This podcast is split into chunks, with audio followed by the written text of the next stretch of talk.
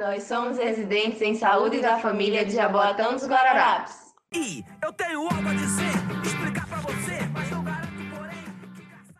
Meu nome é Jamile e eu sou farmacêutica. Meu nome é Terezinha e eu sou fisioterapeuta. E esse é nosso 11 podcast. Que droga é essa? Demorou, demorou. Ha, ho, demorou, demorou. Episódio 1 Vida louca é quem se cuida.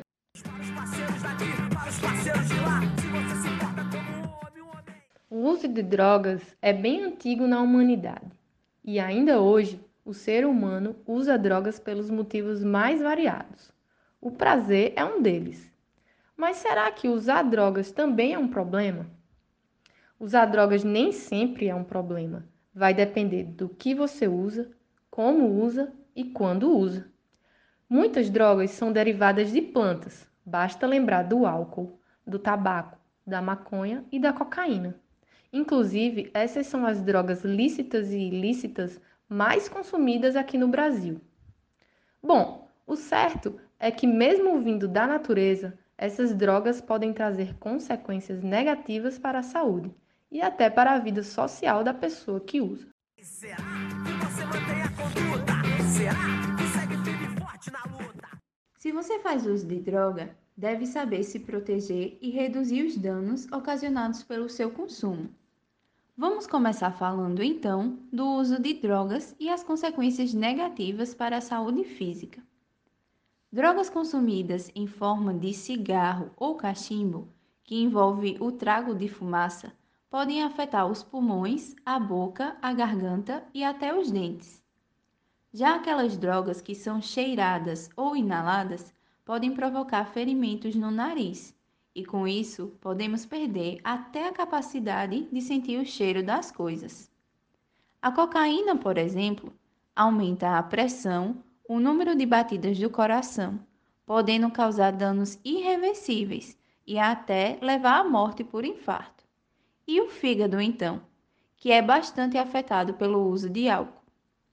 Isso falando bem resumidamente, tá, gente? Os caminhos da vida vão te levar se você aguenta ou não. O que será, será. Mas se esse caô de que ruim não dá. Sem falar que é comum o uso de drogas entre muitas pessoas ao mesmo tempo, né? Nas famosas rodas. E aí é bom lembrar que quando compartilhamos cigarro, cachimbo, canudos para cheirar pó, garrafinhas para cheirar loló e seringas para drogas injetáveis, ficamos mais expostos ao risco de pegar doenças como AIDS, hepatite C, herpes e gripe. Então, o que fazer para reduzir esses riscos? No caso da forma de consumo, podemos pensar primeiramente em evitar compartilhar o cachimbo, o cigarro, o canudo ou a seringa. No caso do loló, por exemplo, cada um com sua garrafinha, né?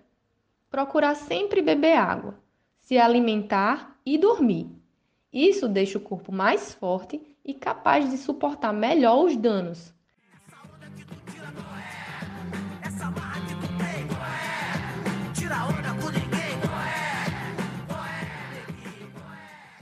E vocês sabem que muitas drogas ainda são ilegais no Brasil, né?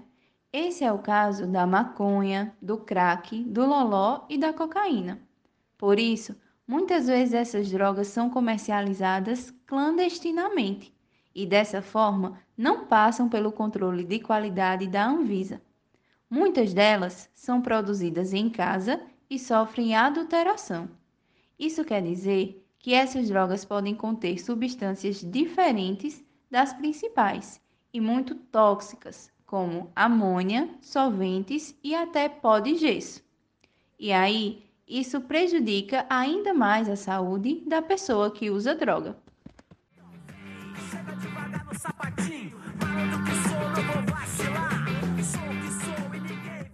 E já que estamos falando de drogas ilícitas, ou seja, aquelas que seu comércio ainda não é regulamentado, é bom lembrar que o local de uso também interfere na saúde física, já que muitas vezes as pessoas que usam drogas podem sofrer violências e agressões físicas por forças de repressão do Estado ou até pela própria sociedade.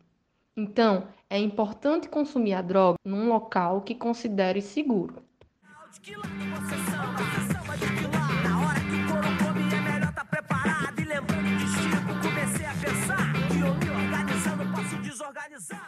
Beba água, procure dormir e se alimentar.